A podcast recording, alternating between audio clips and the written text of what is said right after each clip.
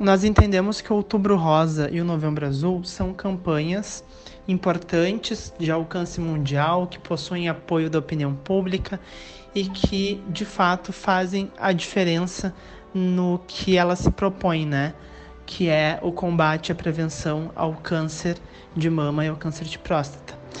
O que o movimento social vem pautando, né, reconhecendo inclusive essa, a importância dessas campanhas, é o caráter excludente que a maioria dessas campanhas tem na questão de representatividade e de públicos-alvo. Né? A gente entende, por exemplo, que quando a gente faz uma campanha de Outubro Rosa e se dirige apenas a mulheres cis, a gente está ignorando que existem mulheres trans e travestis, por exemplo, que fazem tratamento de hormonização, que possuem silicone, que também são públicos-alvo dessa campanha. Assim como são público-alvo do Novembro Azul. Assim como existem homens trans que possuem mamas e também são público-alvo do Outubro Rosa. Então a gente vem enquanto movimento social, fazer essa provocação.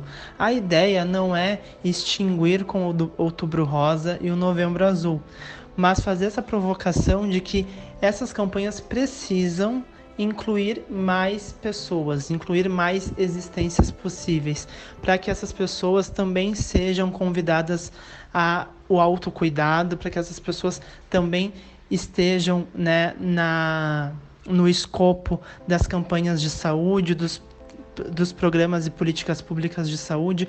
Então, é uma luta de inclusão das pessoas LGBT, principalmente das pessoas trans, nessas campanhas, né? Então é isso, é questionar o binarismo dessas campanhas, questionar o caráter trans excludente dessas campanhas, questionar o caráter cis heteronormativo dessas campanhas. Isso é hoje o que o movimento LGBT traz sobre as campanhas de Outubro Rosa e Novembro Azul. No dia 18 de novembro, a Somos lançou um conteúdo nas redes sociais explicando por que, que nós não fizemos uma campanha de Outubro Rosa e Novembro Azul.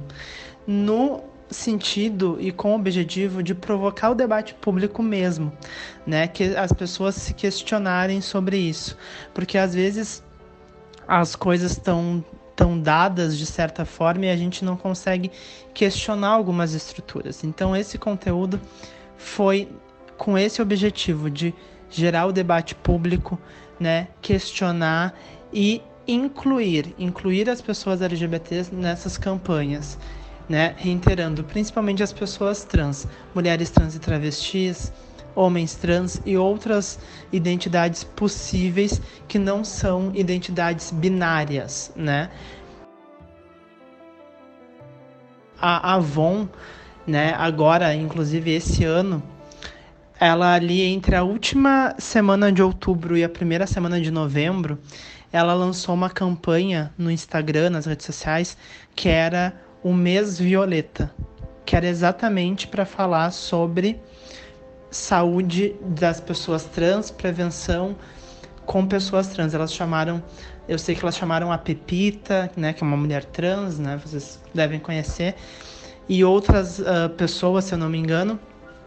E realmente foi um movimento do mercado e da publicidade, né, questionando isso que eu estou te trazendo aqui, questionando esse binarismo das campanhas, questionando nessa né, esse caráter excludente. E aí a Avon foi lá e fez essa campanha para falar sobre saúde da população trans. Então é um movimento é, do movimento social, do movimento LGBT, passa a ser aos poucos também um movimento da publicidade, do mercado. Então é um assunto que está muito é, fervendo, né? E está no debate público e a gente tem que trazer para o debate público mesmo, assim, e fazer essa conversa para que as próximas campanhas sejam mais inclusivas e as pessoas se sintam incluídas, as pessoas se sintam parte, né, e sejam convidadas a, ao autocuidado e à prevenção e tenham as suas existências validadas.